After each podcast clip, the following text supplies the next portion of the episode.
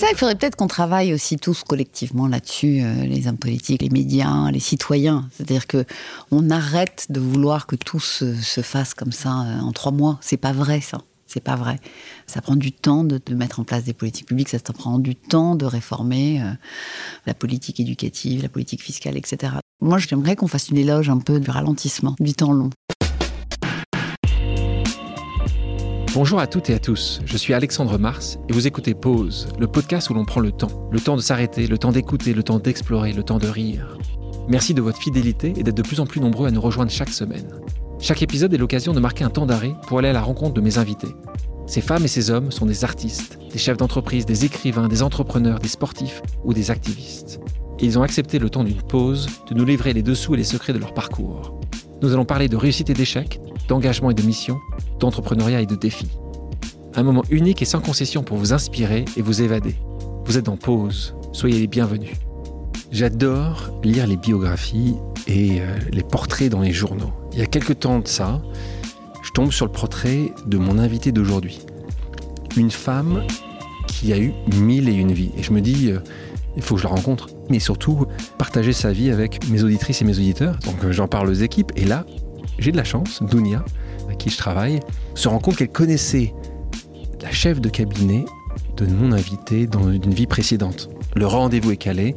Fille d'un homme politique et d'une mathématicienne qui a grandi dans un milieu intellectuel de gauche à Orléans, elle quitte cette ville pour suivre un cursus académique brillant, polytechnique, ENA. Puis une fois diplômée, elle choisit l'inspection générale des finances et en 2022, elle est nommée chef de cette institution prestigieuse. Mais pourquoi mille une vie Parce que entre ces deux moments où elle est diplômée, où elle devient chef de cette institution, elle est passée par, écoutez bien, le Louvre, Le Monde, Radio France, Télérama, les hôpitaux de Paris. Ça fait beaucoup. Le temps d'une pause, elle nous emmène sur le chemin de sa vie en nous parlant de ses rencontres, de ses défis, de ses échecs, de ses opportunités et de ses ambitions, mais aussi de sa vision du secteur public et du secteur privé. Bonjour Catherine Sueur. Bonjour Alexandre. Comment tu vas? Très bien. Tu es né et grandi à Orléans, deux sœurs, tes parents Jean-Pierre et Monique. Le premier est un homme politique. Il n'est pas homme politique au début de sa carrière, mais il est devenu homme politique. Et puis ta maman est une enseignante chercheuse en mathématiques. Donc un milieu intellectuel quand même assez, assez unique, assez remarquable. Euh, tu as senti une pression très jeune de leur part? Pas vraiment, puisque mes parents nous ont toujours élevés en, en nous expliquant qu'on ferait ce qu'on voudrait, qu'on ferait des choses formidables. Après, ils nous ont aussi beaucoup. Ils disaient quand même des choses formidables. Oui, je pense. Ouais. c'est des, des, choses que vous voulez, mais quand même, il faut que ça soit formidable. oui, mais surtout, je pense qu'ils nous ont inculqué quelque chose d'assez fort qui était qu'il fallait travailler. Quoi qu'on fasse, il fallait le faire bien, il fallait le faire à fond, il fallait se donner du mal. Effectivement, ils étaient très attachés au fait qu'on soit, qu'on travaille bien à l'école. Euh, ma mère, comme tu l'as dit, est prof de maths et elle était très attachée à ce que ses trois filles, et d'ailleurs toutes ses petites filles et ses petits enfants, soient bonnes en maths, soient bons en maths également. Enfin, je trouvais que c'est vraiment quelque chose de très important euh, pour elle. Donc, euh, c'est vrai qu'on on n'avait pas tellement le choix de ne pas être bon à l'école, ça c'est vrai. Et vous avez plutôt excellé tu as, as, Une de tes grandes sœurs a, a, a, terminé à faire HEC, c'est ça? Et dans le secteur bancaire aujourd'hui. Une autre est comédienne, donc, mais a fait aussi des, des études poussées ou bon Ma sœur aînée est comédienne, effectivement. Elle a dû faire une maîtrise de droit, et, euh, qui était la, la condition pour qu'elle puisse faire euh, son école de théâtre. Et euh, ma sœur cadette a fait HEC, effectivement, elle travaille chez American Express. Tu dis d'ailleurs que tu es issue d'une famille d'héritiers à la Bourdieu. J'ai la chance d'avoir grandi dans une famille où effectivement mes parents, parce qu'en fait mon père avant de faire de la politique est prof de français, ma mère est prof de maths, et ils maîtrisent effectivement absolument tous les codes du système scolaire français. Euh, et donc ils savent que en sixième il faut faire allemand première langue, que c'est bien de faire du latin ou du grec, en l'occurrence du grec pour toutes les trois, euh, que c'est bien de faire une prépa. Mais on l'avait jamais vécu comme une contrainte, à vrai dire. C'était comme ça. Et, ils nous ont surtout euh, expliqué que c'était important de travailler à l'école. T'avais un rêve? Quand j'avais 10-15 ans, ça va sembler, je ne sais pas si ça va intéresser beaucoup les auditeurs, mais Moi, je voulais devenir préfète. Je trouvais ça extraordinaire. Préfète Oui. oui. À quel âge?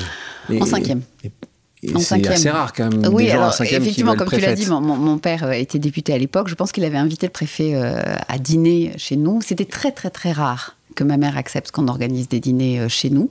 Elle, elle, a toujours considéré que son engagement politique, il avait des enceintes pour l'exercer et qu'à la maison, c'était la maison. Et puis, elle avait fait une exception, je pense, pour le préfet, parce qu'elle pensait effectivement, elle aussi, que c'était quand même quelqu'un d'important. Donc, elle avait mis, je pense, tout un enjeu autour de ce dîner où il fallait qu'on soit bien sage, etc. je pense que le dîner, le, préfet est arrivé avec une boîte de, pâtes de fruits ou quelque chose comme ça. Et, je me souviens encore, mais comme ma mère trouvait que c'était très important, je disais, mais pourquoi c'est si important que ça? Et alors, elle m'avait dit, parce qu'il représente l'État dans le département. Et alors je me suis dit, c'est quand même incroyable d'avoir comme ça toutes les politiques publiques qu'on essaie de, coordonner, s'occuper de tous les services publics. Du coup, euh, et je pense que sur ma fiche en cinquième, j'ai vraiment écrit ça. J'ai dit, je veux devenir préfète. Tu as rencontré euh, ton mari, qui est également haut fonctionnaire, qui est aussi euh, polytechnicien, qui est aussi énarque, on va y arriver, parce que tu as fait mmh. l'ENA après. Par rapport à tes enfants, tu as des enfants qui sont encore en jeune âge, hein, moins de 10 ans. Le travail pour toi un sujet aussi très important. Le rêve, la passion. Toi, justement, cette passion, ce rêve, tes parents n'avaient pas fait exprès. Comment toi, tu arrives à créer ça auprès de tes enfants? Ah, c'est une question difficile parce que je pense que quand on élève des enfants, je ne sais pas comment tu fais toi, mais on fait au fur et à mesure, on essaie de faire du mieux qu'on peut. Je pense que très souvent. C'est ça, je pense que ça. On, essaie de faire le mieux qu'on peut. Je pense que très très souvent on se plante. Euh, moi, ce qui me semble important, c'est de leur donner l'envie de faire des choses, qu'elles aient envie de faire des choses et le goût de l'effort. Moi, je suis très attachée à ça. C'est que là, elles ont appris le piano, par exemple, depuis 3-4 ans. Et au début, c'est quand même difficile. Donc, la tentation de renoncer euh, et d'arrêter parce qu'on n'y arrive pas, etc., est forte. Et, moi, j'ai essayé, alors que moi-même, j'en joue pas du piano, je, lis à peine les notes. Et vraiment, je me souviens très bien que la première année, je me forçais vraiment à en faire avec elles pour leur dire il y a un moment quand même où ça deviendra plus sympa. Et on est en train d'arriver à ce moment-là. Parlons de tes études euh, nouveau. Ta prépa scientifique, intègres Polytechnique. Combien il y avait de pourcentage de femmes quand tu rentres à Polytechnique? À l'époque, on était 62 sur 400 élèves, si je ne me trompe pas. Ça fait 16%. Pendant longtemps, on était une des promos les plus féminines. Euh, donc, c'est-à-dire que ça fait, ça évolue euh, vraiment très, très, très, très, très lentement la féminisation à l'école polytechnique. à l'époque, on s'en rendait quand même pas tellement compte je pense. Euh, on parlait beaucoup moins de parité, on parlait beaucoup moins euh, d'égalité professionnelle. D'ailleurs, la loi sur la parité en politique, elle date de 2011 et, de 1996. 17, il y a une première loi en 97 sur les élections, sur un homme, une femme, sur les listes, etc. Du coup, à l'époque, on se rend moins bien compte qu'on est si peu de femmes et surtout que quand on, quand on rentre à l'X, on était avant en prépa où on est déjà très peu. Donc il y a un moment où on, baigne dans un univers euh, principalement masculin. Et... En fait, c'était une sorte de normalité, en fait. C'était comme ça. On ne se posait pas totalement la question. C'était comme ça. Tu décides ensuite de passer les concours pour intégrer l'ENA. C'est justement la suite de ce rêve de préfet. Tu sais que tu veux servir la société moi, quand j'étais à l'X, j'ai toujours voulu préparer l'ENA. Je me souviens pas avoir hésité d'ailleurs. Euh, il y avait des possibilités. À l'X, évidemment, beaucoup, beaucoup de cours scientifiques. Et puis, il y a également euh, euh, des cours de sciences humaines et sociales. et il y avait un certain nombre de professeurs, notamment d'ailleurs Didier Tabuteau, qui est maintenant vice-président du Conseil d'État, ou Benoît Ribado-Dumas, qui étaient professeurs d'humanité et sciences sociales et qui, qui avaient des cours d'initiation aux, politiques publiques, de pré-pénat aussi. Et donc, j'ai suivi tous ces cours-là. Et après, j'ai passé l'ENA assez naturellement que j'ai raté. Quand on voit ton parcours, on se pose parfois la question à quel moment euh, Catherine a pu échouer. Donc, tu as échoué. Ce qui est important dans l'échec, c'est pas forcément l'échec. J'ai permis hein, aussi. Tu as arrêté le permis. as arrêté le permis.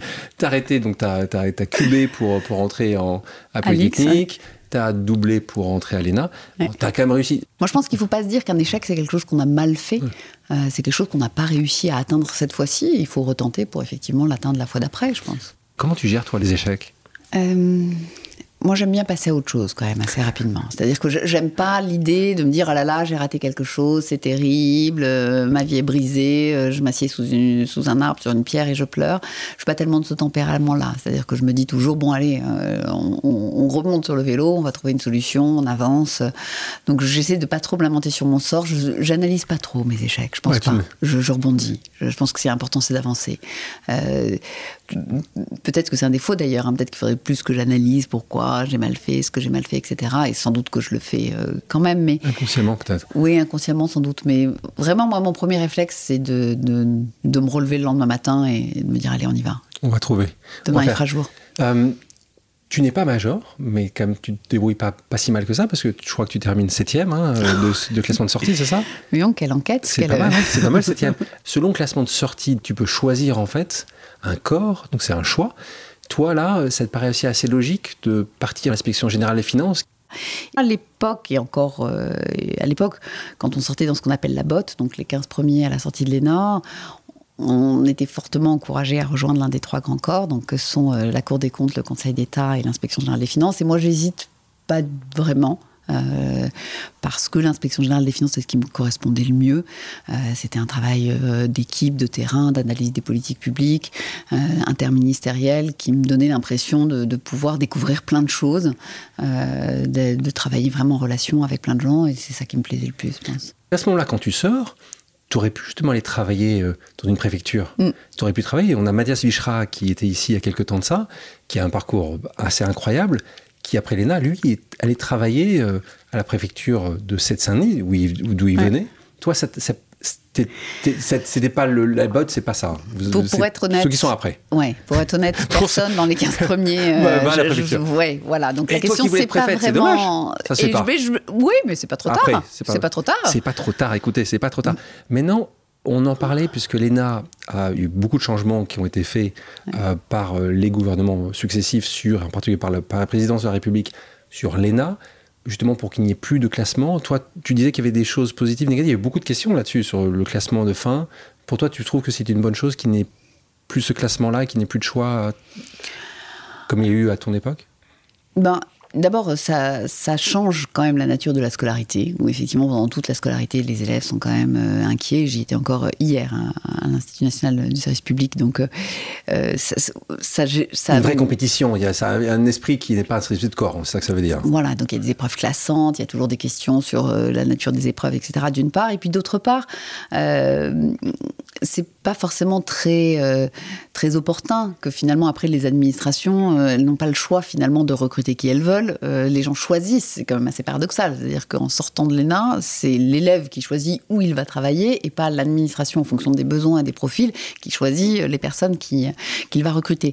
Donc euh, effectivement, c'est un système assez pervers. Après, effectivement, il y avait la, question des, grands corps qui était assez sensible. Donc tout ça, ça permet quand même de, de favoriser la diversité, la mobilité dans la fonction publique. C'était plutôt positif. Tu choisis donc l'inspection générale des finances. Et là, on te voit partir pendant quatre années en tournée, c'est comme ça que ça s'appelle. Pour les gens qui nous écoutent, tu peux expliquer qu'est-ce que fait l'IGF concrètement? Concrètement, on fait trois types de choses. Euh, notre première mission euh, historique, c'est de faire du contrôle. Donc effectivement, on va euh, dans un service à Potrominer au petit matin, dans un service des impôts ou un établissement public. Ou, contrôler. contrôler on arrête les comptes, on vérifie que la comptabilité est bien tenue, que tout l'argent qui doit être dans la caisse est dans la caisse, que l'organisation euh, est bien pensée, que le management fonctionne bien, etc. Public. public. Que public. Historiquement, principalement les services déconcentrés du ministère des Finances, donc vraiment l'administration fiscale, et aujourd'hui un ensemble de, services beaucoup plus, beaucoup plus vastes. Et même un des derniers contrôles qu'on a fait, dont on a beaucoup parlé, c'est le contrôle d'Orpea, euh, suite effectivement euh, à la sortie du livre Les Fossoyeurs, il y a eu un contrôle qui a été fait par l'inspection générale des finances et l'inspection générale euh, des affaires sociales.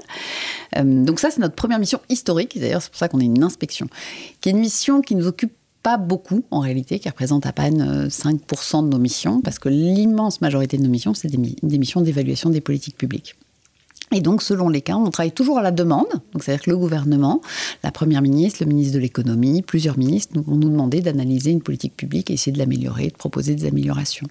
Donc, euh, récemment, on a travaillé par exemple sur la stratégie nationale biodiversité.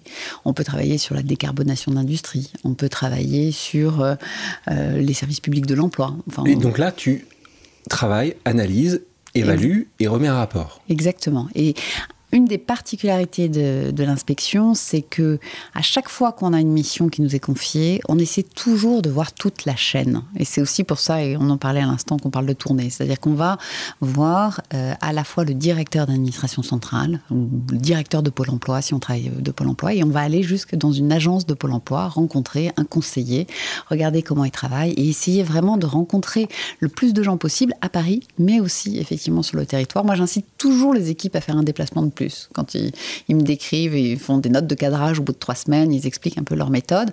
moi, je leur dis, ils ont prévu en général trois déplacements. Je leur dis, je ne voulais pas faire un de plus quand même. Parce que je trouve que c'est notre plus Aller sur le terrain, aller, rencontrer, les, rencontrer les gens. Euh, Et la dernière mission, puisque je vous dis qu'on fait trois, c'est qu'on fait un certain nombre de missions d'assistance aussi. On en a fait beaucoup pendant la crise Covid, où, euh, où effectivement il y a des administrations qui ont des besoins ponctuels et on va les renforcer euh, sur tel ou tel sujet. Donc pendant la crise Covid, on a pu être dans la task force sur le vaccin, on a pu euh, également accompagner la direction du Trésor quand il a fallu mettre les sanctions sur les entreprises en Ukraine suite au conflit avec l'Ukraine. Donc, donc là, c'est du manpower, donc c'est du talent, c'est des gens qui ont, pensent bien et qui vont aider d'autres départements d'autres entités publiques. Exactement. Combien de personnes aujourd'hui, combien d'inspecteurs, combien de... Il n'y a pas que des inspectrices et des inspecteurs d'ailleurs. Combien de personnes chez toi? Il y, a, 140 personnes à l'inspection générale des finances et il y a une centaine d'inspecteurs et d'inspecteurs généraux qui euh, concrètement font les missions. Après, il y a des fonctions support. Il y a un pôle sciences des données extrêmement important. Euh, on a des data scientists et c'est de plus en plus utile dans nos missions euh, d'analyser les données, d'en tirer partie et profit. puis des fonctions support. Inspectrice, inspecteur Inspectrice, inspecteur. Au rapport aujourd'hui Dans la tournée parmi les plus, les plus jeunes, il y a 40% d'inspectrices. Euh, pour les inspecteurs généraux, la stat m'est un peu moins favorable. Il y a 20% d'inspectrices générales. C'est en train d'évoluer.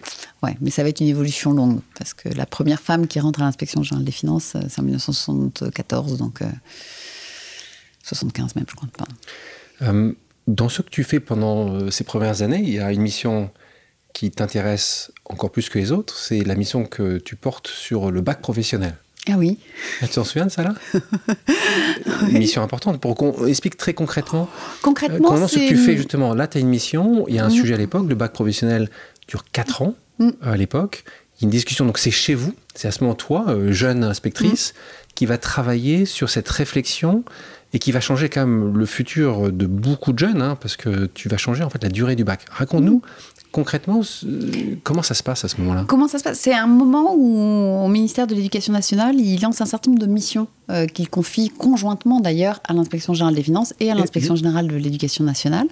Et donc, on a travaillé euh, sur le collège, sur le lycée, sur l'organisation des concours, je me souviens également. Il y avait cette mission sur euh, l'enseignement professionnel initial qui se posait la question à la fois des filières c'est quoi les bonnes filières Et d'ailleurs, c'est encore un, sujet sur lequel on travaille. C'est comment finalement le système scolaire s'adapte aux besoins euh, des entreprises. Et c'est vraiment quelque chose euh, qui nécessite sans cesse euh, de, s'adapter, d'y revenir, etc. Et puis, effectivement, on travaille sur la certification, sur, sur le CAP, le BEP, le bac pro. Et effectivement, on découvre ça. C'est-à-dire que pour avoir un bac pro, il faut faire un BEP pendant deux ans, puis encore deux ans pour avoir un bac pro. Et il y avait une sorte de paradoxe quand même qui était de dire souvent dans la voie professionnelle, on oriente quand même les élèves qui aiment le moins l'école. les cours, on peut faire des circuits alors que là, le circuit était plus long qu'un bac classique. C'est ça que tu dis. Et, et, et alors même qu'on essayait de valoriser toutes les matières professionnelles qui sont extrêmement euh, utiles et importantes. On est en 2007, et là, tu t'en vas et tu rejoins, on parlait mm. tout à l'heure du Louvre, il faut s'en souvenir, en 2007, nouvelle présidence, Nicolas Sarkozy. Est-ce que ce sujet d'alignement avec le nouveau président, pas du tout alors, en fait, pas du tout.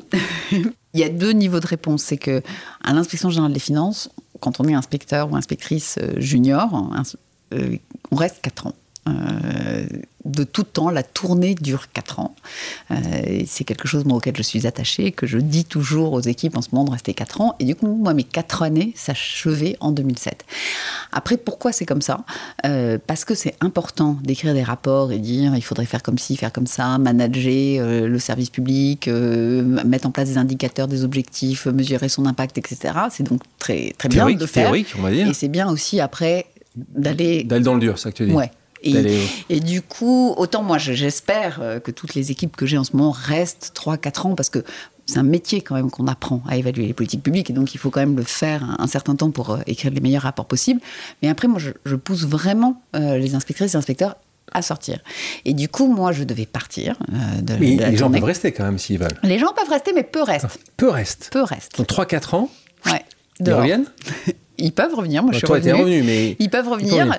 Et euh, Normalement, c'est dans le assez monde d'avant, on revenait assez peu. Euh, et là, comme je dois inventer un, nouveau système justement avec la réforme de la haute fonction publique, j'espère que les gens reviendront parce que c'est une alternance quand même assez fructueuse. Très théorique au départ. Tu vas voir le monde dans la pratique et tu reviens, et tu seras encore meilleur. Exactement. Puis tu peux repartir, revenir, etc. Euh, Donc toi, c'est ces quatre ans-là, en fait. Et effectivement, en 2007, le... Nicolas Sarkozy été élu président. Et ça c'est peut-être la deuxième niveau de réponse, c'est que je me sentais pas très bien d'aller en cabinet ministériel en tout état de cause. L'autre possibilité, c'était euh, la plupart du temps, c'est là ce qui se passe, c'est que tu pars en cabinet. Un certain nombre de personnes effectivement partent en cabinet ministériel. Moi, c'est pas tout à fait ma tasse de thé, et j'avais vraiment envie de travailler dans un opérateur. C'est-à-dire que vraiment, j'avais pas envie de travailler en administration centrale. Je me disais que j'avais envie de faire des choses concrètes, et donc je cherche un opérateur. Euh, et, et d'ailleurs, je le trouve pas en vrai. C'est-à-dire que moi, je voulais travailler dans le secteur social, donc je, vais voir toute euh, la, Caisse nationale des allocations familiales, l'Agence du médicament à l'époque, euh, la CNAM. Oui, c'était la suite. Je, me disais que parfois, il devait y avoir peut-être des réunions où ils disaient Toi aussi, tu l'as vu, Catherine Sueur. Donc, j'allais voir tous les patrons du secteur social pour trouver un job, puis je ne trouvais pas. Ils te recevaient tous la plupart, oui. Euh, pas tout de suite, bien sûr, en fonction de leur agenda, de leur priorité. Mais, mais l'esprit de corps faisait. Souvent, C'est pas l'esprit. Bon, après, moi, je sais pas toi comment tu fonctionnes, mais effectivement, moi, quand il y a quelqu'un qui m'écrit en me disant euh, je rêve de, rejoindre votre structure, tu, tu rencontres. La plupart du temps, tu rencontres quand même. Euh, et donc, je trouve pas. Et puis, je vois qu'il euh, y a un poste qui se libère au musée du Louvre. Et alors même que c'était pas du tout dans ce secteur que je cherchais. Euh, j'appelle la personne qui quitte ce poste, d'ailleurs, qui est Lindsay Lavalbaum. Euh, et euh, je lui dis, mais qu'est-ce qui se passe avec ton poste? Et elle me dit, bah, écoute, il est disponible. Elle part en réalité au, cabinet du, Premier ministre de l'époque. Et, je candidate. et je rencontre Henri Loirette, le président directeur du musée du Louvre. Euh, et je me dis, c'est quand même incroyable. C'est-à-dire que je me souviens encore l'entretien. Euh, je traverse la cour Napoléon, qui est la cour, il y a la pyramide du Louvre, et, je rentre dans ce bâtiment, dans le palais. Euh, et je me dis, c'est quand même. avant le rendez-vous, j'étais allée évidemment dans les salles. je me souviens très bien d'ailleurs, j'étais allée une nocturne un, un, vendredi soir, et il y avait des.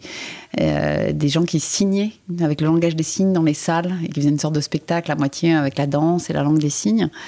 Et je me suis dit, c'est quand même incroyable. Et, il, faut dire que, il faut dire que tu étais déjà passionné d'art à l'époque. Donc, mm. Donc, c'est pas quelque chose, tu t'es juste dit, tiens, le loup, c'est sympa sur un CV. C'est que ça t'aime l'art. Oui, j'aime l'art. J'aime les euh, expositions, j'aime la confrontation à l'œuvre. Euh... Ah, cela étant, je me souviens encore dans l'entretien euh, avec Henri Qu'est-ce qui se passe Henri dit quoi là? Je lui dis, mais vous savez, je suis, je suis pas très bonne en histoire de l'art malgré tout. J'avais, c'était pour être administratrice générale adjointe du musée du Louvre. J'avais peur quand même de devoir euh, euh, maîtriser euh, toutes les œuvres de Nicolas Poussin. Et il me répond d'ailleurs cette phrase en me disant Mais vous savez, quand je dois recruter un historien d'art, je recrute un historien d'art. Si je vous recrute vous, c'est pour faire autre chose. Je parle souvent de rencontres ici. Moi, c'est m'est arrivé personnellement d'avoir des rencontres qui ont été transformatives dans ma vie. Tu as eu des rencontres comme ça dans ta vie qui ah ont bah, été... bah, Henri Lorette en est très très clairement une. parce que je, je pense que je peux encore faire des citations entières de ce qu'il disait. et, typiquement, il disait au musée du Louvre, tout est possible. Euh, et ça, je trouvais ça formidable de se dire, c'est un musée, c'est le plus grand musée du monde, c'est des collections nationales, mais tout est possible. Et effectivement, on a fait plein de choses. On a fait un film, on a fait du spectacle vivant, on a fait venir des écoles, on a travaillé sur le handicap, enfin, tout était possible. Je me souviens, moi, de la première loi sur la parité en politique, c'est effectivement 1997, où il y a des quotas de femmes euh, parmi les candidates. Et moi, à l'époque, je suis vraiment très choquée par ça. Et je me souviens d'une discussion avec ma mère où je lui dis, mais c'est une insulte à ma génération, quelque part. Et je pense qu'effectivement, 25 ans plus tard, J'en suis convaincue. J'en suis convaincue parce que les stéréotypes sont très forts, parce que les femmes se mettent jamais en avant, parce qu'il faut se battre deux fois plus que les hommes. Donc effectivement, pour faire progresser l'égalité professionnelle, il fallait évidemment des quotas. Catherine, je pose maintenant une pause amicale. Le principe est simple. J'ai demandé à quelqu'un qui te connaît de te poser une question surprise. On écoute. Oui, euh, bonjour Catherine, c'est Eric Labaye à l'appareil. Je suis très heureux de pouvoir te poser une question dans ta discussion avec Alexandre. Euh, tu as eu une euh, carrière dans le monde de la culture, dans le monde de l'administration, mais aussi une formation scientifique. Et donc ma question était sur l'importance, en tout cas, de, cette formation scientifique, ou comment est-ce que tu vois aujourd'hui euh, dans le monde de la culture, dans le monde de la haute administration, euh, le fait d'avoir euh, eh des acteurs qui ont cette formation scientifique importante comme tu l'as eu. Merci. Question d'Éric Labbé, qui est aujourd'hui le président de Polytechnique, D'abord, je suis touchée. je suis touchée parce que je dois beaucoup à l'école polytechnique aussi. Euh, c'est vraiment une école qui m'a énormément apporté. Euh, donc, je suis vraiment flattée que le président de l'IX me pose une question. Euh, ce que m'a apporté la formation scientifique, c'est plein de choses. D'abord, les sciences, c'est quand même une, matière qui est assez égalitaire. Euh, c'est-à-dire qu'il n'y a pas de différence sociale quand on fait des maths. Et quand on arrive à l'X, et j'ai pu me rendre compte après à l'ENA ou à Sciences Po, c'est pas du tout pareil. C'est-à-dire que presque la première chose que t'apportent les sciences, c'est qu'on est tous à égalité. Peu importe euh, les voyages qu'on a pu faire avec ses parents, peu importe la littérature qu'on a eue ou pas lue, à la fin, les maths. Une équation, c'est une équation, c'est ouais. Et on est tous égaux devant les maths, et ça, c'est quelque chose d'assez puissant. Après, il y a une rigueur quand même dans les mathématiques. Il n'y a pas de, c'est pas une dissertation. C'est-à-dire qu'à un moment, on fait un raisonnement, on fait une démonstration, on passe d'une ligne à l'autre, et on peut pas tricher d'une ligne à l'autre. C'est très mal d'ailleurs. Je me souviens très bien quand on, fait ça, on se dit oh ça passe à peu près cette démonstration. Non, c'est pas bon, on a zéro. Enfin, il n'y a pas de compromis. C'est-à-dire soit on a bien démontré, soit on n'a pas bien démontré. Donc ça, la rigueur, c'est quelque chose qui m'a beaucoup appris, euh, qui m'apporte beaucoup au quotidien. Et puis après, je pense a toute cette culture scientifique et a fortiori en ce moment où on vit un monde en mutation avec la transition écologique, avec la réindustrialisation. Enfin, tout est science aujourd'hui quand même. Enfin, se comprendre le réchauffement climatique, se poser la question de comment on va réindustrialiser, se poser la question de, euh, enfin de, ce qu'on doit manger demain euh, pour répondre à toutes ces considérations, c'est beaucoup des matières scientifiques et, et c'est extrêmement précieux. Enfin, oui, donc je dirais euh, l'égalité, la rigueur et la compréhension du monde dans lequel on vit. Mais dans la culture Alors dans la culture, euh, c'est une très bonne question. Est-ce que tu as trouvé, est-ce qu'il y avait un, hum. un intérêt ou pas Alors d'abord, euh, que ce soit dans la culture, puis aussi à la PHP, le fait d'être scientifique euh, fait que pour un conservateur, un historien de l'art, vous êtes quand même un scientifique. N'êtes pas un épicier, ça que tu veux dire. Tu n'es pas, pas, un commerçant. Ouais, pas un épicier, pas un pire, entre guillemets, un technocrate. Euh, franchement, les hauts fonctionnaires n'ont pas toujours bonne presse. Moi, ça me fend le cœur parce que c'est la plupart, euh, l'immense majorité d'entre eux sont voués à l'intérêt général et au service public. Mais un scientifique, c'est toujours quelque chose de plus sympathique. Quand on se dit, elle a une culture scientifique. Euh, ce qui est d'ailleurs assez précieux parce que je pense qu'on vit effectivement en France dans un pays où, les sciences, et j'espère que ça durera le plus longtemps possible, sont valorisées. Donc ça m'apporte ça. Et puis, je pense que ça m'apporte cette, vraiment cette rigueur, cette façon d'essayer de faire les choses les unes après les autres. Donc tu mettais plus en avant ton côté politique que ENA, c'est ça que tu veux dire que... Ce que je veux dire, c'est que je l'ai constaté. Moi, je ne l'ai pas fait. Moi, j'ai toujours mis les choses à égalité en avant. Mais, tu as senti que... Ah oui. Euh, merci Eric pour, pour ta question. Euh, donc après l'art, tu passes aux médias. On continue, tu vois. On avance, on avance. Euh, dans ton parcours, on est en 2011. Une autre, une autre rencontre importante pour toi, Louis Dreyfus, qui te propose à ce moment-là de rejoindre Le Monde. Louis Dreyfus qui en est le directeur général, il te propose de rejoindre le monde en tant que secrétaire général du groupe. Euh, aucune expérience dans les médias? Aucune, hein, on est d'accord. Qu'est-ce qui, qu'est-ce qui prend à Louis, que j'apprécie beaucoup, de te voir et te dire hmm, y a tu seras bien chez nous? Qu'est-ce que tu, On parle de rencontre encore là. Mm. Comment ça se passe là? Tu, tu postules, euh, tu as fait tes 4 ans, Raconte-nous un peu comment ça se passe. En vrai, c'est qu'on se rencontre avec Louis euh, dans un projet qui n'a finalement pas eu lieu. Euh, c'est que je suis à l'époque au musée du Louvre. Et il a repris les Inrocks avant de prendre de monde. Ils veulent organiser le festival des Inrocks Cours Napoléon, devant la pyramide. Euh, c'est amusant parce qu'on y travaille beaucoup. et moi, Henri Loirette, qui m'avait dit tout est possible au musée du Louvre. Je ne pensais pas que ce serait possible. Moi, pour être tout à fait franche, quand Louis m'avait appelé pour me rencontrer en disant on va faire ça de rock au musée du Louvre, je me suis dit mais c'est quoi ce truc? Et d'ailleurs, quand j'en ai parlé à Henri Loiret, je dis oui, alors voilà, faut que je vous dise, il y a un projet de concert de rock. Et comme lui était toujours partant pour tout, il dit ah, mais super, quelle bonne idée, on va faire un concert de rock. Et donc on travaille, on essaie de monter un plateau. Il y a quand même des questions techniques un peu compliquées. C'est un bâtiment historique, évidemment. Et puis ça se fait pas pour, euh, parce, que, parce que souvent, comme ça, les projets euh, se font pas. Mais le fit est là. Mais je pense que Louis m'a vu travailler, il s'est dit, mais c'est qui cette nana? J'avais organisé des réunions avec la direction de la surveillance, la direction du bâtiment, et, et quand il cherche quelqu'un, il m'appelle, oui, en fait, il me propose de le rejoindre.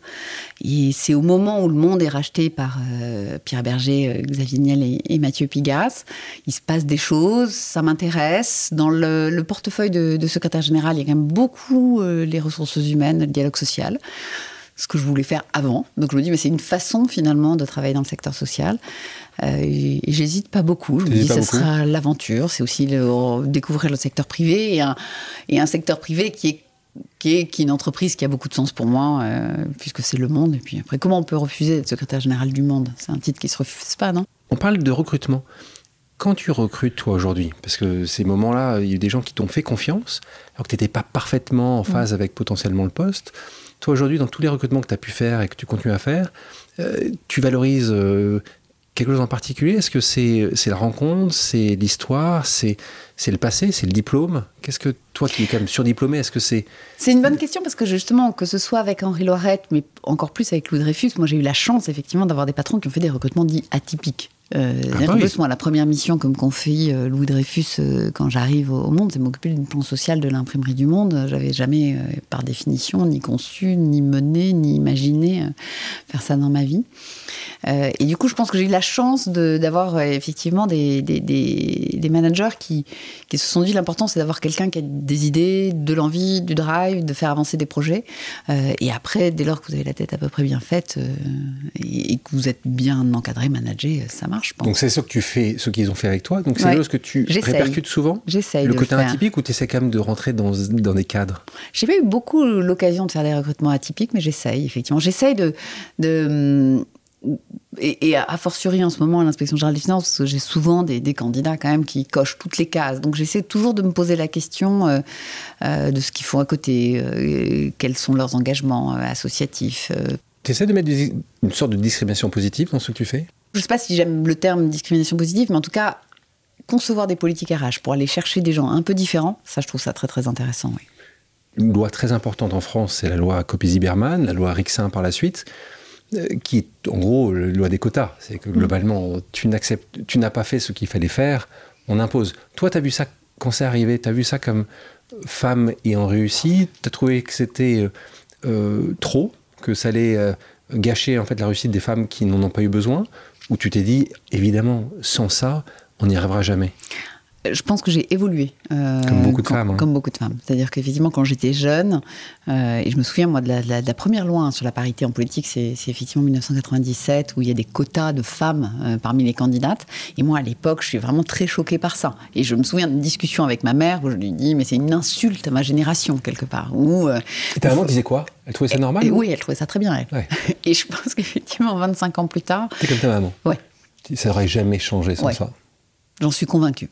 J'en suis convaincue parce que les stéréotypes sont très forts, parce que les femmes se mettent jamais en avant, parce qu'il faut se battre deux fois plus que les hommes, parce qu'il y a plein, plein, plein de raisons, parce qu'on a le stock d'hommes qui est là et que j'aime beaucoup d'ailleurs, vraiment. Mais euh, donc effectivement, pour faire progresser l'égalité professionnelle, euh, il fallait évidemment des quotas. Tu verrais d'autres lois comme ça? On parle de diversité, là, on parle de genre. Est-ce que tu verrais d'autres sur Je pense qu'en France, on est évidemment euh, très, très euh, réservé sur la diversité, sur la façon de mesurer la diversité des origines, la diversité sociale. Mais c'est effectivement une vraie question. 2012, alors tu rejoins Radio France en tant que directrice générale déléguée. C'est le secteur public qui te manque c'est Jean Lucas qui m'appelle. Il t'avait rencontré, tu l'avais rencontré dans un dîner. Comment ça, comment ça se passe? Alors pas du tout, je le connais absolument pas. Euh, j'ai été prévenue par quelques, quelques personnes qui lui avaient donné mon nom, qui risquaient de m'appeler, mais je ne savais pas quand. Et un jour, et un peu, je ne sais pas si tu te souviens de, Jean Lucas, qui est un immense producteur de radio et qui a notamment créé les talk shows euh, et qui avait fait cette émission de radio mythique euh, sur France Inter qui s'appelait Synergie. Et il a cette voix incroyable. Il a vraiment une, une magnifique voix. Que tu reconnais. En fait, ça ne pouvait, pouvait, pas être un canular. Non. Et donc un jour, euh, mon téléphone sonne, je décroche et j'entends Allô, c'est Jean Lucas. Je voudrais vous rencontrer. Et là, tu sais pourquoi déjà? Et, et, et euh, j'ai énormément travaillé euh, au groupe Le Monde. D'ailleurs, la preuve, j'y suis retournée encore après. Et j'hésite pas vraiment quand même, parce que c'est le service public auquel je suis très attachée. Et puis Radio France, c'était euh, c'était même un alignement de planète assez dingue, parce que j'avais découvert les médias euh, au monde, et je trouvais ça hyper intéressant de travailler avec les rédactions, de, dans ce, ce, monde qui est quand même en forte évolution. Hein, quand même, euh, en 2011-2012, c'est vraiment le moment où on trouve pas le modèle économique sur Internet, etc. Donc, donc j'adore les médias, j'adore la culture et, j'aime le service public. Et à Radio France, il y a quand même toutes ces dimensions. C'est-à-dire que c'est le service public de, radio, qui est un grand média et qui, par ailleurs, a quand même une activité culturelle très riche. D'abord parce que ses antennes traitent beaucoup de la culture, et puis aussi parce qu'il y a deux orchestres et toute une politique culturelle à Radio France. Donc, ça coche tellement de cases que c'est difficile de dire non. Encore une rencontre une rencontre avec quelqu'un que j'apprécie beaucoup, euh, qui s'appelle Martin Hirsch, euh, patron des hôpitaux de Paris. Donc, tu parlais d'APHP tout à l'heure pour les gens qui ne connaissent pas l'acronyme, c'est Assistant public, des hôpitaux de Paris. Donc, euh, tu rejoins là en directrice générale adjointe en 2017. Pourquoi tu rejoins ça? Parce que justement, c'est ton appel du public, c'est un endroit que tu n'as pas connu, c'est la relation avec Martin? Raconte-moi. Il travaillait auparavant, auparavant avec, une autre inspectrice des finances, Amélie Verdier, qui quitte son poste et qui m'appelle en me disant Écoute, je, quitte mon poste. Elle est à l'époque nommée directrice du budget, d'ailleurs, c'est quelqu'un d'absolument remarquable, Amélie. Et elle m'appelle et, je me dis, euh, c'est quand même un très très grand service public, euh, la PHP, euh, il y a beaucoup de choses à faire. C'est effectivement assez loin de mes bases. Et je le dis à Martin, je pense, quand je le rencontre en entretien de recrutement. Et, mais j'avais envie, j'avais envie de, participer. Moi, je dis souvent que la PHP, c'est extraordinaire quand même, parce que c'est à la fois euh, la recherche médicale dans ce qu'elle a de plus pointu, on fera des, des, des, il y a des robots pour opérer, etc. Et puis à la fois, c'est les urgences où on accueille tout le monde. Et donc, cette espèce de. de c'est tout le service public, c'est-à-dire vraiment euh, qui s'adresse à tous.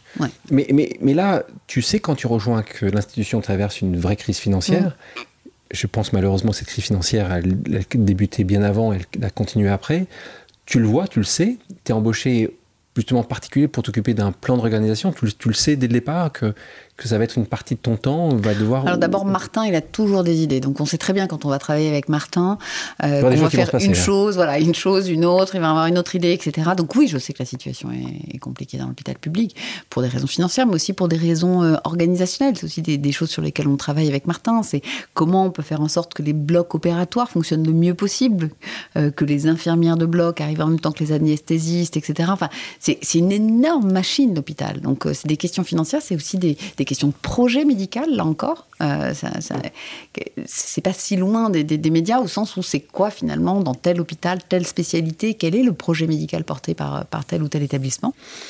La crise n'est pas encore réglée, malheureusement, puisqu'on le voit aujourd'hui, les, mm. soignants euh, alertent euh, encore et toujours sur l'état de l'hôpital public en France.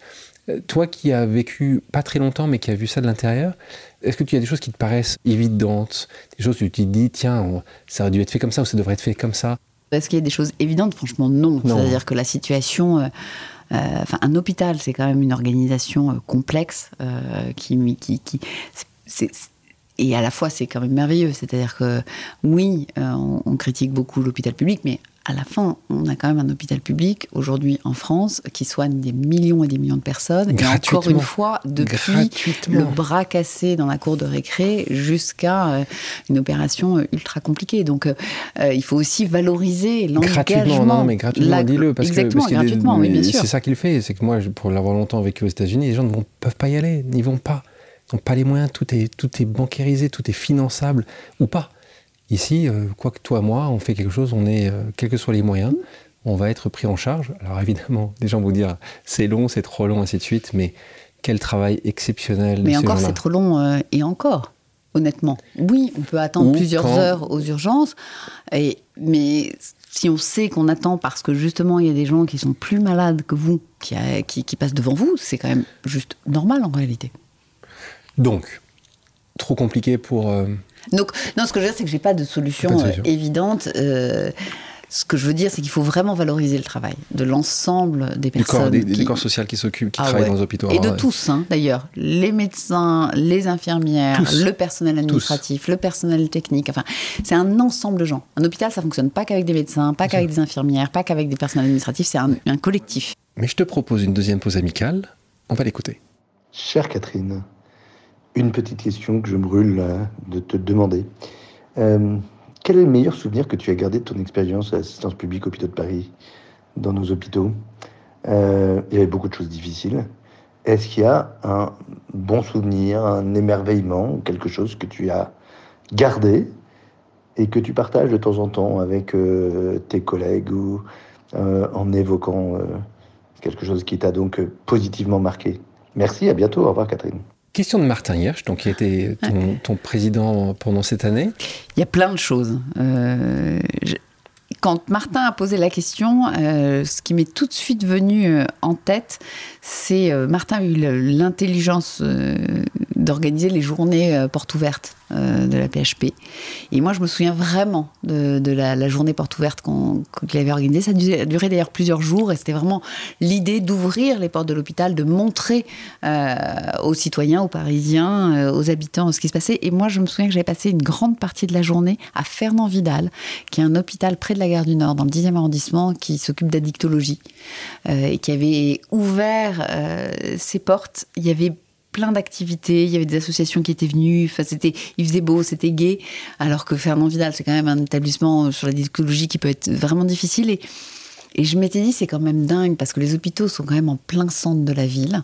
Souvent, on les voit pas. Tu vois, si je te parle de Fernand Vidal, j'imagine que tu vas à Londres, c'est à, deux pas de la gare du Nord. Tu, ne sais même pas où c'est. Et pourtant, c'est une emprise quand même dans l'espace qui est extrêmement importante. La pitié, c'est énorme.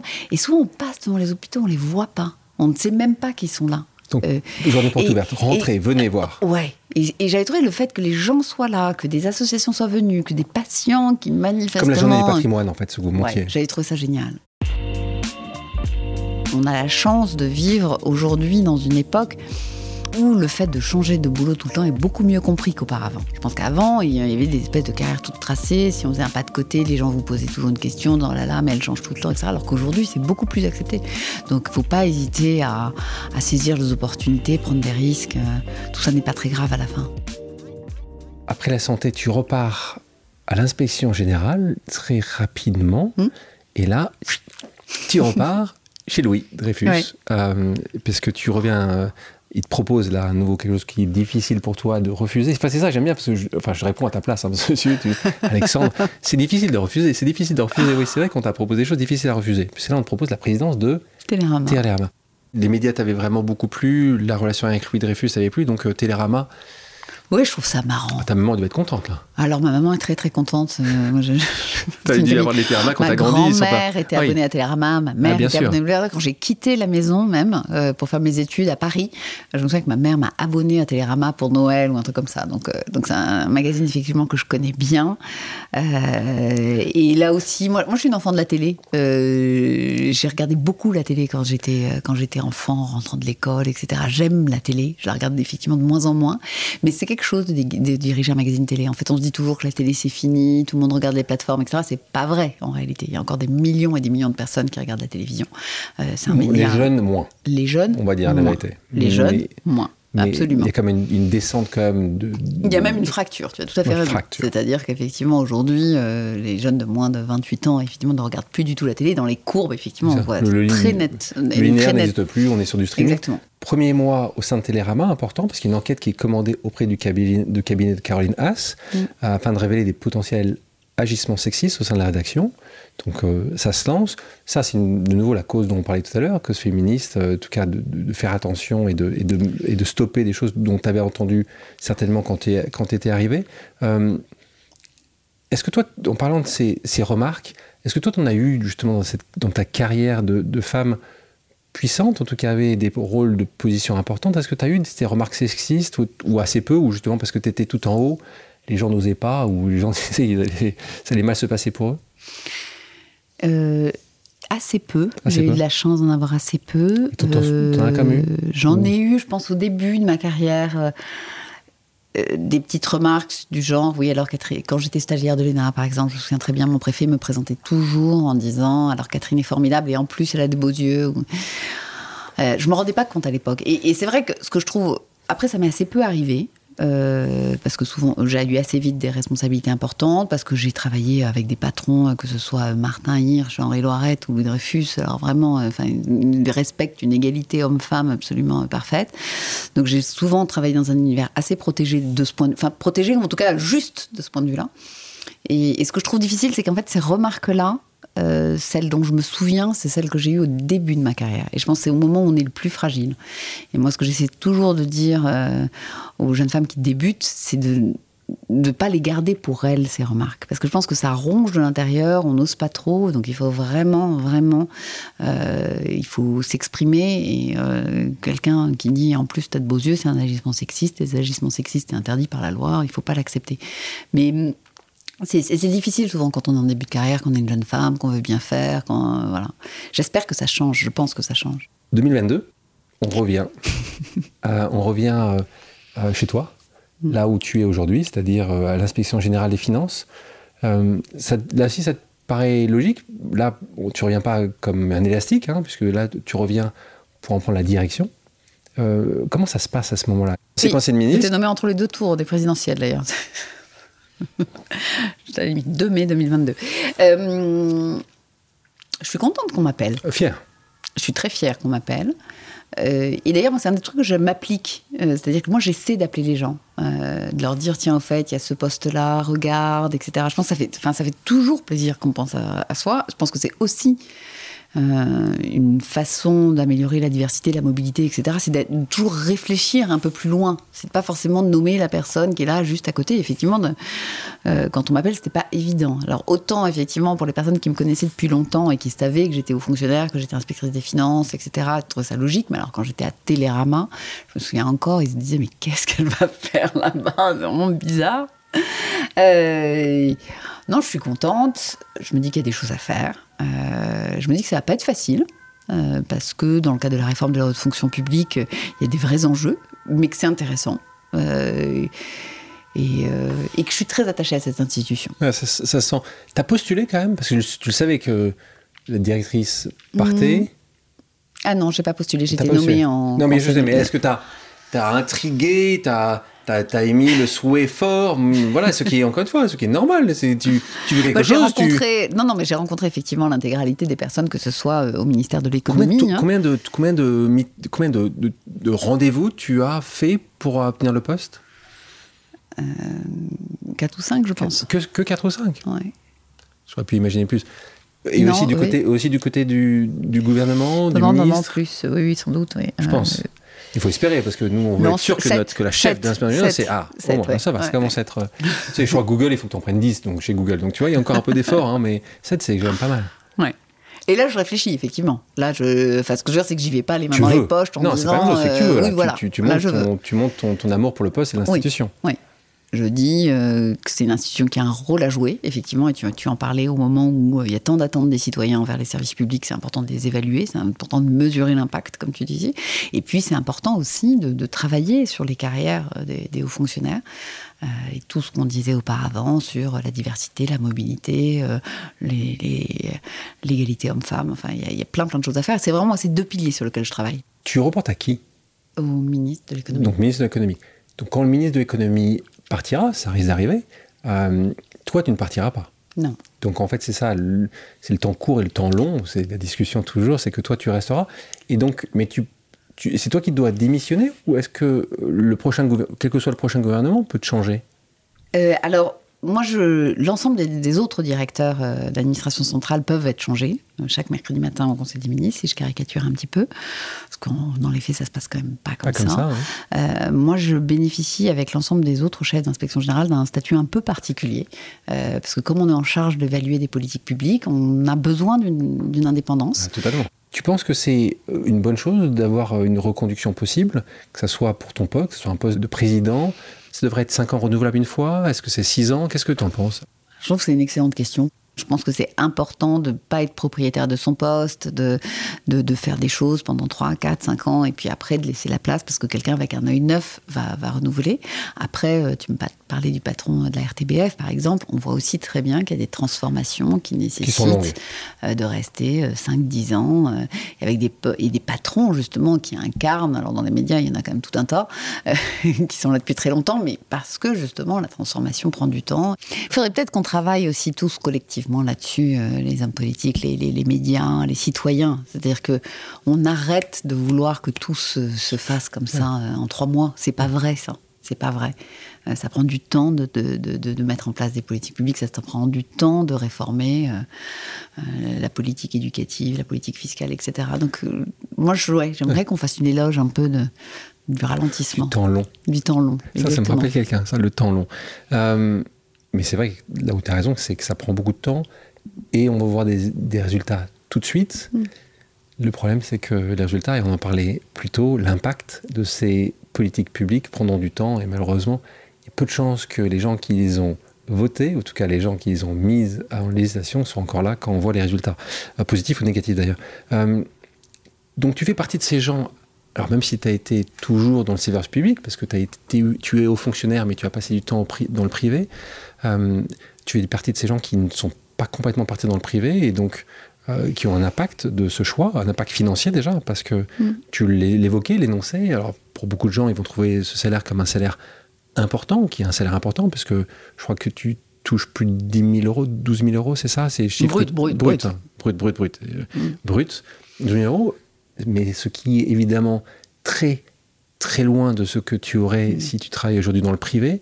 Donc là aussi, qu'est-ce que tu en penses? Tu penses que c'est euh, que c'est euh, facile de continuer à attirer euh, les meilleurs talents quand ils se retrouvent à avoir financé des études de leurs enfants, des fins de vie de leurs parents, quand on est dans ces années-là où, globalement tu peux gagner beaucoup, comment toi tu, tu, tu, tu, le vois, comment tu le vis? Est-ce que tu peux penser, alors sans forcément concurrencer euh, les entreprises qui vont payer des fortunes, mais est-ce, qu'il y a quelque chose pour continuer à attirer les meilleurs talents? Alors, Enfin, sincèrement, le, salaire, que ce soit dans le public comme dans le privé, c'est un des éléments de motivation, mais pas du tout le seul et pas le premier hein, par, rapport, euh, par rapport au sens, par rapport euh, au, sens du travail à la mission qui, est la nôtre. Donc, et, après, moi, ce que je constate sur les salaires euh, dans le public, c'est que c'est d'abord, un, moi j'ai un très très bon salaire, et, par rapport effectivement euh, au, salaire médian euh, de, l'essentiel des Français, c'est un bon salaire. Et après, ce que je constate, c'est qu'il y, y a, beaucoup d'irrationnel là-dessus. C'est-à-dire que c'est compliqué d'aller plus haut, parce que les gens ne le comprendraient pas. Euh, donc forcément, euh, on a des, carrières euh, et des salaires dans le public qui, sont ce qu'ils sont aujourd'hui. Une hein. Catherine Sueur aujourd'hui travaille dans le privé, tu ne serais pas 12 000 euros brut, ce serait combien? Oh, J'en ai aucune idée, ça dépend. Mais si, mais si, Non, mais ce serait plus. Mais... Tu serais beaucoup plus. Ouais. Oui, tu le sais. Donc non, encore une fois, tu sais, tu disais tout à l'heure, parfois il faut faire l'éloge ou que les médias ou fassent l'éloge. Il faut aussi mettre en avant, parfois appeler un chat un chat. Je veux dire que des gens aujourd'hui dans le public comme toi ont décidé de passer une partie de leur énergie en gagnant beaucoup moins. Et faisant l'éloge, je comprends que tu n'aimes pas trop en parler parce que les gens n'aiment pas trop parler d'argent. J'aime pas en parler, c'est-à-dire que je, pense que c'est un sujet qui est toujours difficilement compréhensible. Et j'ai toujours peur, pour être tout à fait sincère avec toi, de me prendre un peu une balle perdue. C'est-à-dire qu'aujourd'hui, moi, je gagne quand même très bien ma vie. Je pars en vacances, j'habite un bord d'appartement, je fais partie des, 1%, etc., Sauf que tu pourrais faire partie euh, des 0,1%, c'est ça que je veux dire ici. Et que c'est un choix de, de vie hein, que tu fais. Mais c'est un choix de vie, euh, et je fais aucun sacrifice. Ce que je veux dire, c'est que j'ai pas l'impression. Euh, ce, que j'aime pas dans la façon dont tu le, parles, c'est que j'ai l'impression que je fais un sacrifice. C'est pas un sacrifice. C'est pas sacrificiel. Ce qui est intéressant, mais ça m'a amené à, une, une, étude qui a été faite par un, journaliste que j'aime beaucoup, un écrivain journaliste qui s'appelle Malcolm Qui est un Canadien, qui a étudié en fait l'endroit où le, montant où les gens sont le plus heureux dans leur vie, ça c'est sur leur salaire. Et en fait, il, a pris en fait le, le salaire médian et en fait, il a défini que trois fois le salaire médian, c'était là où les gens étaient euh, avaient une sorte de, de, de, hmm. d'optimum de leur euh, de leur de leur contentement, on va dire pour plein de raisons. Après, il y a d'autres soucis qui arrivent certainement, des demandes ou autres. En tout cas, il a analysé ça. Euh, et en effet, ce que tu nous dis, ce qui est important, c'est qu'il n'y a, rien de sacrificiel là-dedans. Je dois être ça, moi, à peu près, le 3, trois fois le salaire médian. Donc voilà. et donc, tu as, le grand, grand sourire. On, va continuer à parler sur ce service public et on va demander à quelqu'un qui t'apprécie beaucoup de te poser une question, une autre pause amicale. On écoute. Question pour euh, Catherine. Tu. Euh, fait partie des euh, rares euh, très hauts fonctionnaires qui, euh, après avoir eu plusieurs expériences structurantes dans le privé, ont fait le choix de revenir vers le service public pour contribuer à la transformation de, de l'État et de son fonctionnement. J'aurais voulu que tu, tu, nous parles un peu de, de ce qui te motivé dans cette, euh, dans cette trajectoire, ce que tu gardais de tes années dans le privé et peut-être aussi ce que l'État pouvait faire pour rendre euh, les parcours au sein de, du service public plus attrayants puisque euh, tu restes quand même une exception et nombreux et nombreuses sont celles et ceux qui font plutôt le choix inverse, c'est-à-dire de de quitter de manière définitive euh, les, un parcours dans le public pour rejoindre les euh, sirènes du privé.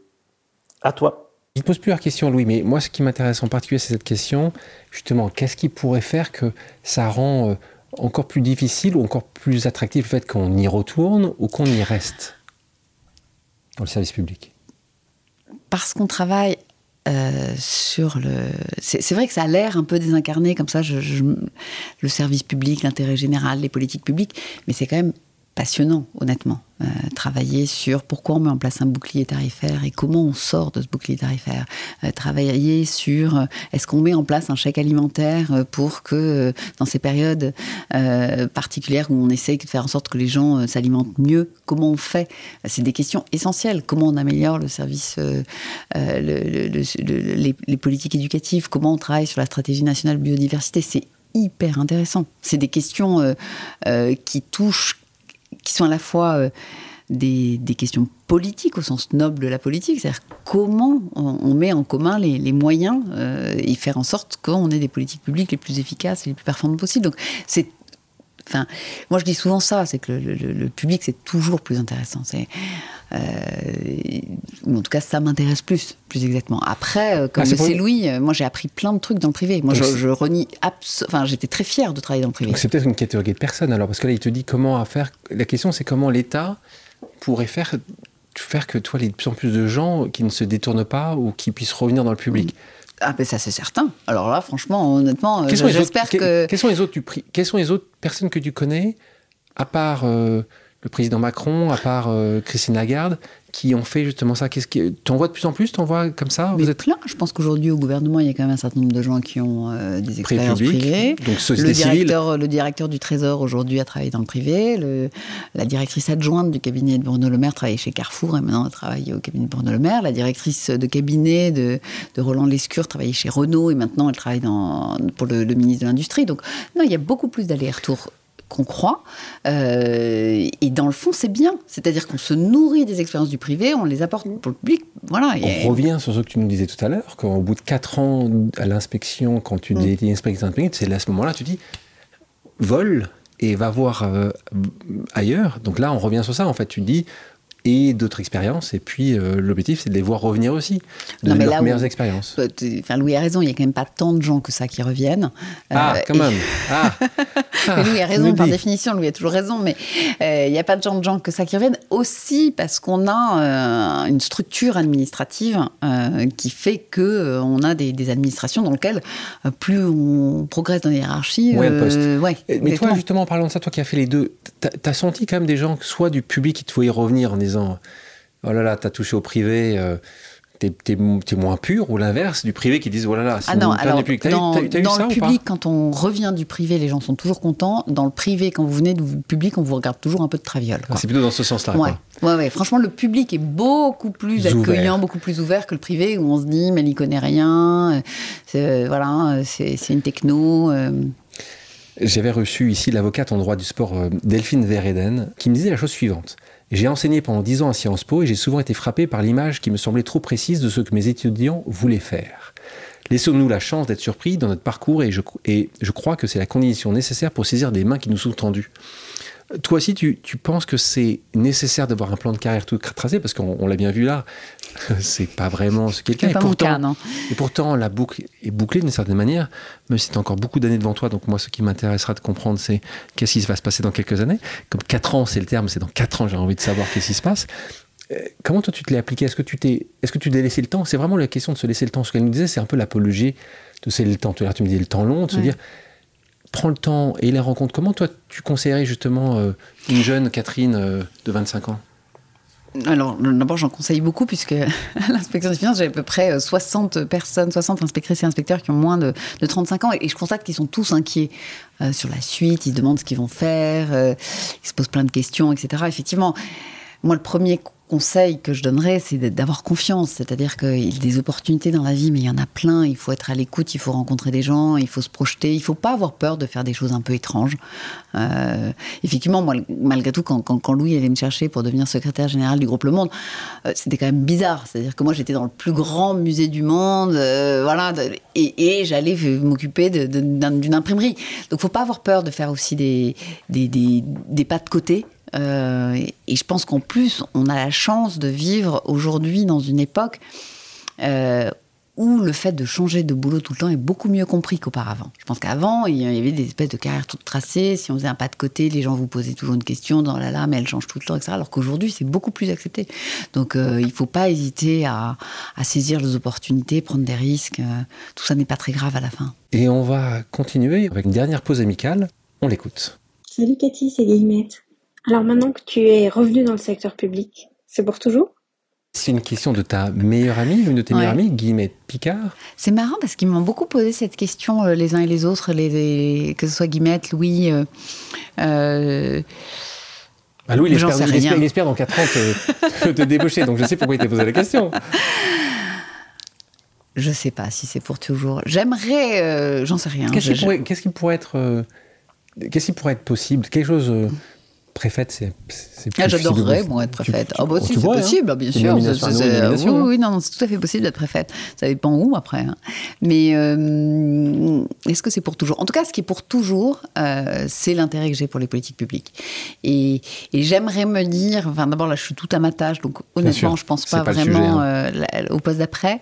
Mais mon attachement, en tout cas, au service public, il est pour toujours, ça c'est sûr. Après, peut-être que j'aurai une autre expérience dans le privé et j'aimerais finalement, je suis revenue deux fois. J'aimerais me dire que même si je repars dans l'entreprise, je serai en capacité de revenir encore. Euh, en tout cas, ce qui est sûr, c'est que mon intérêt, il sera pour toujours. Ça, c'est vrai.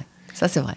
Mais après, je reconnais qu'on apprend plein de choses dans l'entreprise. Enfin, moi, j'ai fait des choses formidables, que ce soit au Monde, à Télérama. Euh, j'ai adoré.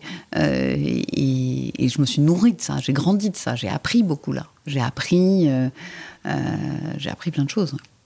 Ouais, donc, donc, en tout cas, je, je, je, suppute qu'il va y avoir certainement un certain nombre de propositions qui arriveront jusqu'à toi, ou que tu euh, écouteras ou pas dans quelques années. donc, ce qui est bien, c'est que je vois en fait le, champ des possibles. Moi, j'ai plein d'idées dans ma tête. Donc, euh, donc, euh, donc, je suis persuadé que tu vas continuer et on, tu, nous, tu nous amèneras encore une fois vers d'autres, vers d'autres postes. je propose maintenant une pause musicale. Catherine, quelle est ta chanson culte? Ah, Les gens qui doutent, Anne Sylvestre. On va en écouter un extrait. J'aime les gens qui doutent, les gens qui trop écoutent leur cœur se balancer. J'aime les gens qui disent et qui se contredisent et sans se dénoncer. J'aime les gens qui tremblent, que parfois ils nous semblent capables de juger. Et pour terminer, passons une pause flash avec quelques questions rapides auquel tu devras me répondre au tac au tac. Je pense que ça devrait être facile pour toi. Est-ce que tu es prête? Le livre que tu conseilles à toutes et à tous de lire Gouverneur de la Rosée de Jacques Roumain. Pourquoi? C'est un livre d'un auteur haïtien. Moi, j'ai fait mon stage de l'ENA en Haïti. Euh, ça m'a extrêmement marqué. C'est une histoire d'amour magnifique. Euh, c'est un livre qui est méconnu parce qu'haïtien, mais qui est vraiment un grand classique pour moi de la littérature mondiale. Ton œuvre d'art préférée? Euh, la bataille de San Remo de Uccello, dans le Salon Carré au Musée du Louvre. Le média que tu consultes le plus tous les jours Le Monde. Encore aujourd'hui Ouais. le gâteau que tu préfères cuisiner Le Paris-Brest quand j'ai du temps. La rencontre qui t'a le plus bouleversé Bouleversé Ouais. Est-ce qu'il y en a une qui t'a bouleversé Mes filles quand elles sont nées, je pense. Ta plus grande peur Qu'il arrive quelque chose à ma famille. Quelle est ta destination idéale pour faire une pause? Trouville-sur-Mer. Si les auditrices et les auditeurs ont des questions, peuvent-ils te contacter sur tes réseaux sociaux Oui, euh, plutôt sur LinkedIn. LinkedIn, c'est celui que tu utilises le plus Je suis un peu moins assidu. Je ne vais jamais sur Twitter. D'accord. Euh, j'ai perdu mon mot de passe sur Facebook. ça tombe bien, je pense que c'est pas très utile. Et sur Instagram, j'y vais vraiment occasionnellement. D'accord. Donc Sur LinkedIn. LinkedIn. Tu, tu répondras Tu réponds J'essaye, oui. J'essaye. Catherine, merci d'avoir accepté mon invitation. Merci beaucoup à toi. Très bon moment. Merci à toutes et à tous d'avoir pris le temps de faire une pause avec nous. J'espère que l'émission vous a plu, inspiré ou fait réfléchir. Si c'est le cas, je compte sur vous pour le partager avec vos proches, laisser un commentaire et mettre la note de 5 étoiles sur les plateformes d'écoute. Si vous voulez me suggérer des invités ou simplement me faire part de retour, vous pouvez me contacter via LinkedIn en tapant Alexandre Mars ou bien m'écrire à l'adresse suivante, le podcast pause at gmail.com.